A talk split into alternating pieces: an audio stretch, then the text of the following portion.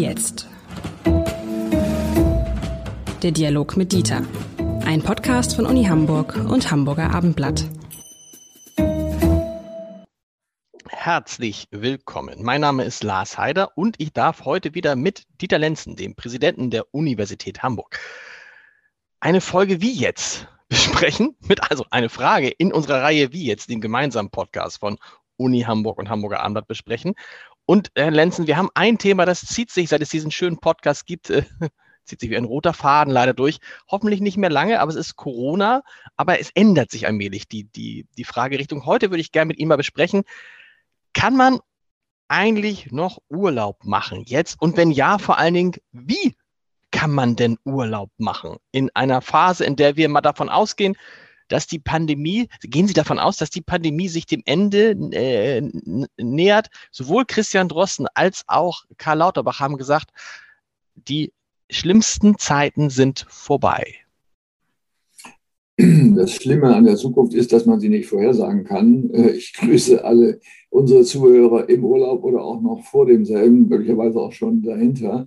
Ja, äh, wissen wir nicht, können wir nicht sagen. Äh, es kann immer wieder, äh, wissen wir ja inzwischen, Mutanten geben oder auch andere Ereignisse. Übrigens auch ganz neue Viren, die wir noch gar nicht ahnen. Dann muss man neu nachdenken. Jetzt kann man sich nur mit der gegenwärtigen Situation befassen und daraus Konsequenzen ziehen. Die Frage nach dem Urlaub ist für mich eigentlich eine ganz andere. Das Interessante ist ja, dass das so stark in den Mittelpunkt gerückt wird. Ähm, als ob, sagen wir mal, wirklich Menschenrechte verloren gehen, wenn jemand nicht in Urlaub fahren darf. Und ich glaube, wir müssen da nochmal einen Augenblick äh, auch wieder historisch und vergleichend uns anschauen, ist das eigentlich selbstverständlich, diese Erwartung?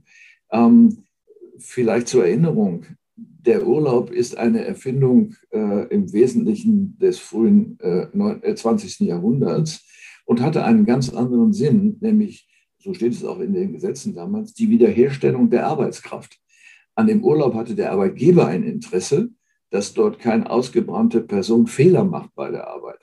Und gesagt, gut, dann muss man mal eine Woche da rauskommen können, kann dann auch seine Arztbesuche und was weiß ich machen. Äh, und dann wird weitergearbeitet.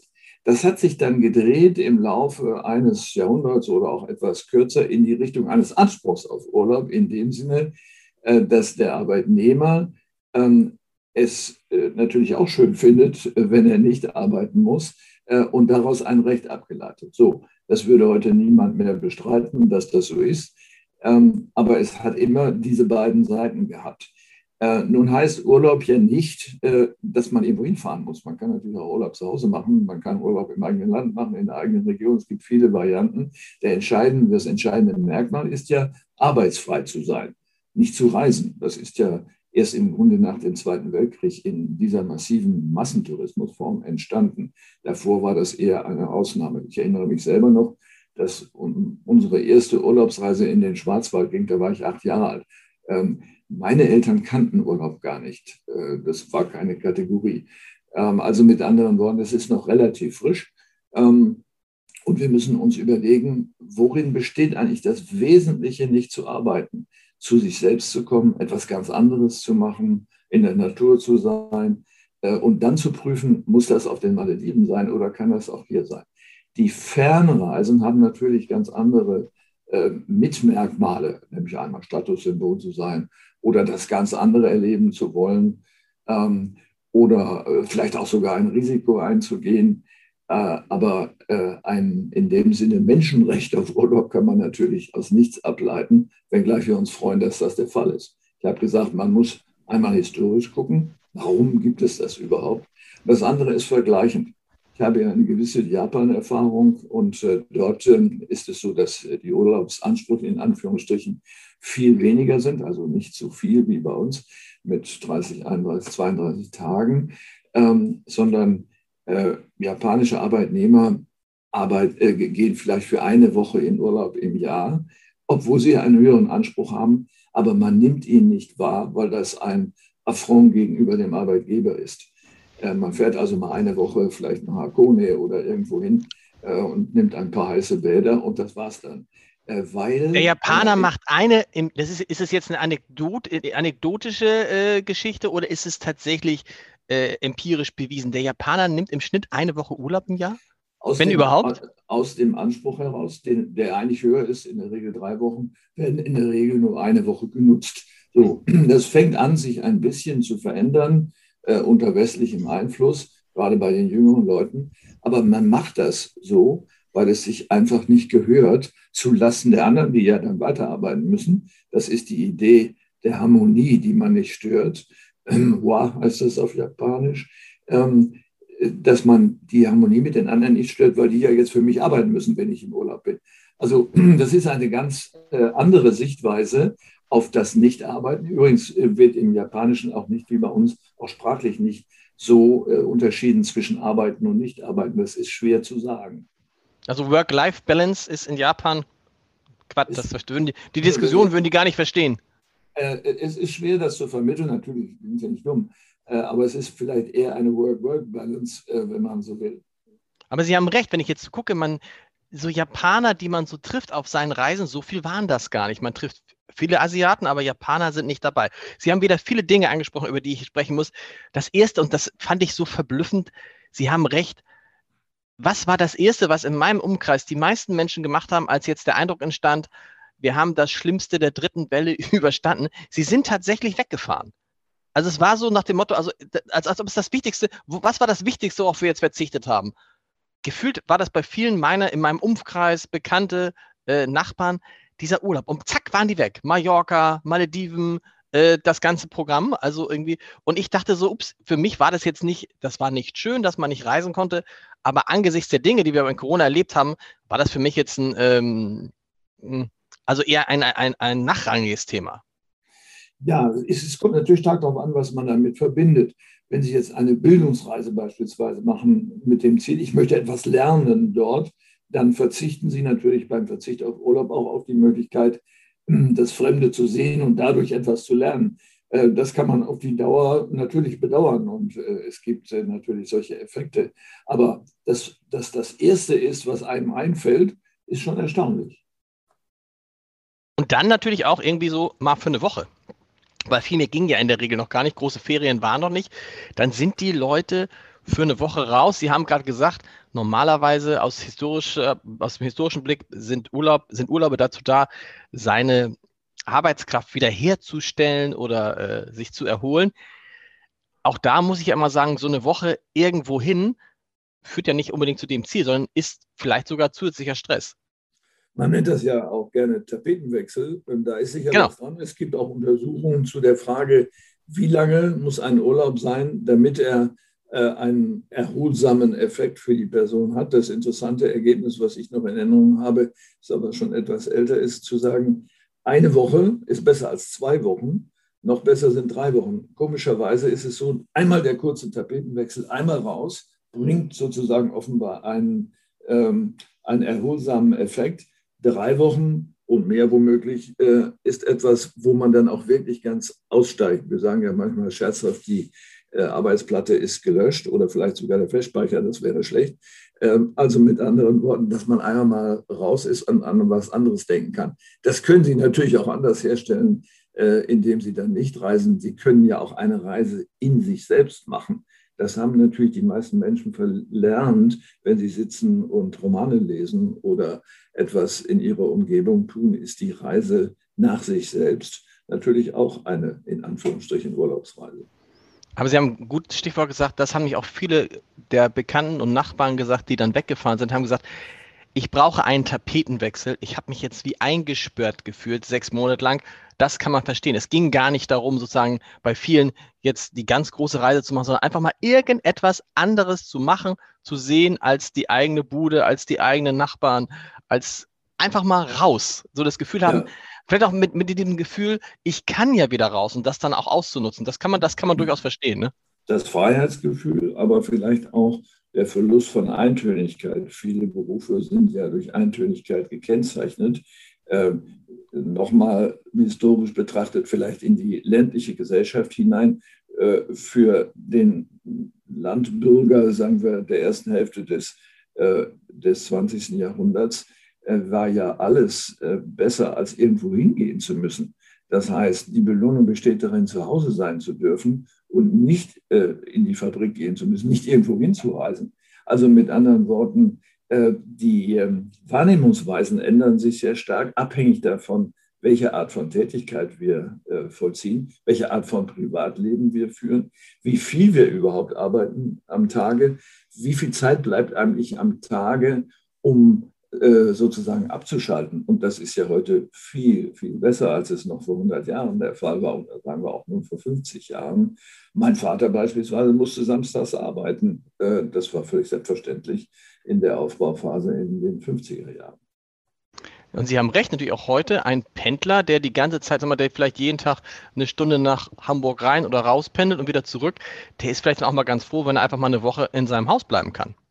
Das ist ein Element, das ist auf jeden Fall so. Ähm, und das zu genießen, wir äh, gestalten ja auch unsere Lebensumwelt, unsere Wohnung und mehr, äh, weil wir uns gerne darin aufhalten wollen und äh, auch ästhetische Ansprüche daran haben, was ja auch wiederum ein Stück ähm, der Herstellung von Persönlichkeit ist, in der Gestaltung seinem Leben einen Akzent zu geben. Wie groß die Sehnsucht ist nach diesen Urlaubsreisen, sieht man daran, dass viele Menschen bereit sind, unendliche Tests und im Notfall auch Quarantänen auf sich zu nehmen, ähm, um endlich mal wieder in Urlaub zu kommen. Trotzdem die Grundfrage, Darf man in einer ausklingenden Pandemie, in Klammern in Deutschland klingt sie aus, weltweit klingt sie nicht aus, darf man dann als, als Deutscher, als jemand, der hier lebt, in einem Land, das die Pandemie hoffentlich bald überstanden hat, trotzdem wieder wie wild fahren oder muss man sich klar machen, Leute, erst wenn es weltweit erledigt ist, dann können wir uns auch wieder weltweit so benehmen, wie wir es vorher gemacht haben? Das hat ja zwei Komponenten. Äh, die eine ist, äh, ist es vielleicht doch äh, die Erzeugung neuer Unsicherheit? Das ist eher eine infektiologische Frage. Die andere ist, wenn Sie so wollen, eine sozialethische Frage. Ähm, wenn man sich einen Augenblick in die Personen versetzt, deren Länder man dann bereist, die aber nicht verreisen können, einmal natürlich, weil sie diese Möglichkeiten vielleicht ökonomisch nicht haben, aber jetzt auch zusätzlich wegen der Corona-Infektion, ähm, dann sollte man wenigstens eine Denkschleife äh, einsetzen und sagen, ist das angemessen, dass ich denen vor Augen führe, wie toll es mir geht? Ich darf reisen, aber du nicht. Zumindest sollte man einmal drüber nachdenken. Egal ob, ja, egal ob geimpft oder nicht, ne? wenn, man das, wenn man das jetzt liest und hört, ähm, wie viele Länder eben noch gar keinen Impfstoff haben oder eine ganz, ganz geringe Durchimpfungsquote, dann denkt man sich schon wieder, ah das ist auch nochmal eine interessante Frage, können wir die kurz streifen. Da habe ich mich gefragt, muss man sich eigentlich schämen, dass man jetzt als Deutschland bis Ende des Jahres 350 Millionen Impfdosen bekommt? Und selbst wenn man also jeden zweimal impfen würde, würde das ja für, oh, jetzt müssen Sie mir fast, also hoho, 175 Millionen Leute äh, reichen. Wir sind ja gar nicht 175 Millionen. Habe ich gedacht, boah, eine habe ich, eine habe ich gesagt, darf man das? Habe ich gesagt, naja, aber an sich so finde ich das schon gut, dass die, dass unsere Regierung dafür gesorgt hat, dass wir möglichst schnell, möglichst viel kriegen. Aber es sind so zwei, äh, also ein schlechtes Gewissen hat man dann irgendwie doch schon, ist dann aber doch eher so bei sich dann leider, ne?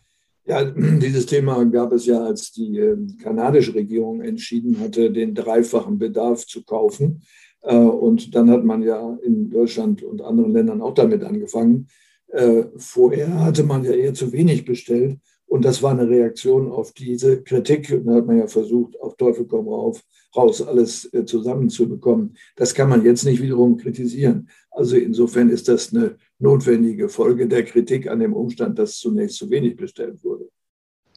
Und heißt jetzt aber auch, okay, heißt jetzt aber auch, äh, wenn man das sieht, wenn man sieht, man macht gute Fortschritte, dass man dann alles, was man über hat, natürlich dorthin schaffen muss, dorthin verkaufen muss im Zweifel, ähm, wo die Pandemie noch wütet. Zum Beispiel jetzt irgendwie interessanterweise in Asien auf einmal. Ja, das ähm, ist rational, das so zu machen. Ähm, es kommt noch ein anderer Aspekt hinzu. Ich kann nicht sagen, wie lange diese Impfstoffe verwendbar sind, äh, wenn hm. sie eingefroren sind. Aber wir kommen ja jetzt in die Phase sehr schnell, wo diejenigen, die im Januar geimpft worden sind, jetzt nach einem halben Jahr, also Juni, im Grunde eine Auffrischung brauchen. Dafür brauchen sie auch Stoff. Ähm, und das wird für die große Zahl der Bevölkerung dann Ende des Jahres der Fall sein. Das stimmt. Wobei noch gar nicht, das ist ja auch immer interessant, jetzt kommen wir schon vom, vom Hundertste ins Tausende, dass man ja noch gar nicht weiß, wie, nicht genau weiß, oder haben Sie Erkenntnisse, wissenschaftliche Erkenntnisse, wie lange die Impfung nun reicht? Es gibt eine neue Studie, die sagt, bei Menschen, die leicht Corona gehabt haben, könnte es sein, dass die Immunität ein ganzes Leben lang anhält. Also es gibt auch die umgekehrten Äußerungen. Also äh, gerade gestern äh, im Gespräch mit den Experten wurde uns mitgeteilt, äh, dass es jetzt die ersten Reinfektionen von alten Menschen in äh, Pflegeheimen und Altersheimen mhm. gibt, die vor einem halben Jahr geimpft worden sind. Ähm, also ich glaube, am Ende müssen wir davon ausgehen, dass sich das nicht schematisieren lässt, sondern dass es eine Bandbreite gibt, wo wir noch nicht wissen, welche Variablen sind eigentlich dafür zuständig, dass jemand womöglich ein Leben lang immun ist oder nur sehr kurze Zeit. Gut. Wir, wir, sprechen nächste, wir sprechen nächste Woche vielleicht mal über die Frage, ähm, was machen wir eigentlich mit denen, die sich nicht impfen lassen wollen? Und vielleicht auch, da können Sie ja als Pädagoge was dazu sagen, was machen wir eigentlich mit den Eltern, die ihre Kinder nicht impfen lassen wollen oder sollen? Das ist sicherlich ja ein großes Thema. Letzte Frage hierzu an der Uni. Ähm, wie wird es da weitergehen? In diesem Semester, ähm, äh, Sommersemester, Wintersemester, Präsenzunterricht? Gibt es da schon Pläne? Kann man das schon absehen? Ja, sehr präzise. Es wird also sein, es wird auch noch in dieser Woche bekannt gegeben, dass wir im Winter äh, von Präsenzunterricht ausgehen, immer vorausgesetzt, dass die sogenannte AHA-Regel fällt. Also mhm. in dem Sinne, dass es die anderthalb Meter Abstand nicht mehr gibt. Äh, wenn es anderthalb Meter Abstand als Mindestabstand weiterhin geben sollte, ist Präsenzunterricht nur für kleine Gruppen möglich, weil unsere Räume das nicht hergeben. Stellen Sie sich vor, Sie haben 1000 Zuhörer in einer Vorlesung und jeder muss um sich herum anderthalb Meter Platz haben. Das sind 10 Quadratmeter.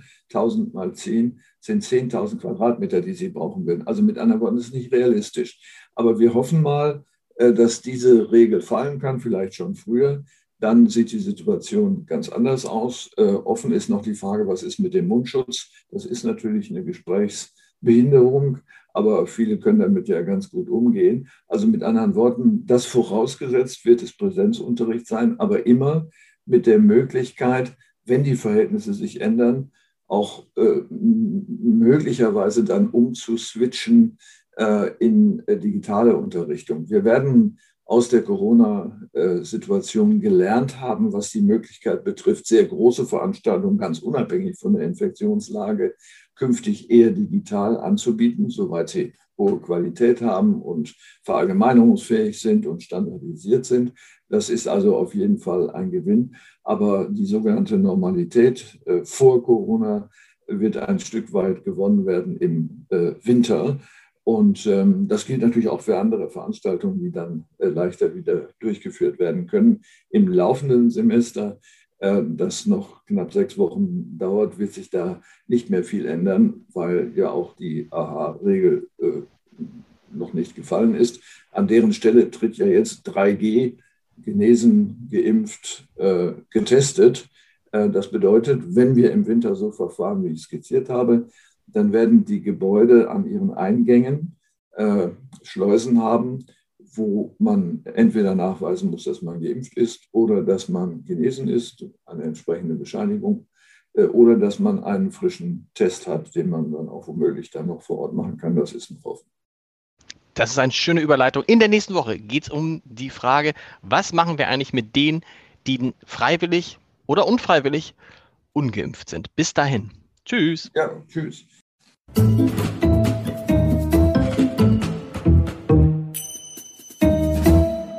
Weitere Podcasts vom Hamburger Abendblatt finden Sie auf abendblatt.de slash podcast.